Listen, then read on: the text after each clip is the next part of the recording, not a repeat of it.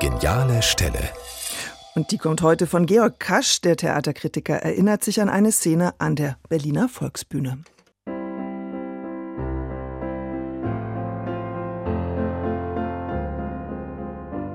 Meine geniale Stelle ist ein Moment in der Gespensterinszenierung an der Berliner Volksbühne Ende der 90er Jahre von Sebastian Hartmann, wo Sophie Reuss mit einem tollen Kerzenlüster bewaffnet die Freitreppe herunterkommt. Am Klavier sitzt Sir Henry und gemeinsam singen sie Ich gerolle nicht. Dann kommt ihr Sohn, sie spielt Helene Alving, kommt ihr Sohn Oswald, knallt sie ab. Es ist still. Stille, Stille, Stille.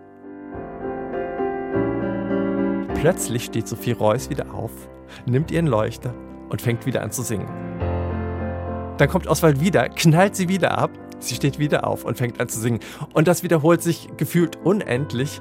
Und das ist ein so herrliches Bild dafür, wie unmöglich diese Mutter-Sohn-Beziehung ist und gleichzeitig unglaublich komisch, weil Sophie Reuss Vielleicht haben sie ihre Stimme im Ohr. Du bist schuld, an allem bist du schuld. Diese Reibeisenstimme, dieses wunderbare Schumann-Lied, diese irgendwie total spooky, gespensterige, geisterhafte Atmosphäre ist so der Wahnsinn, dass mich dieser Moment bis heute begleitet.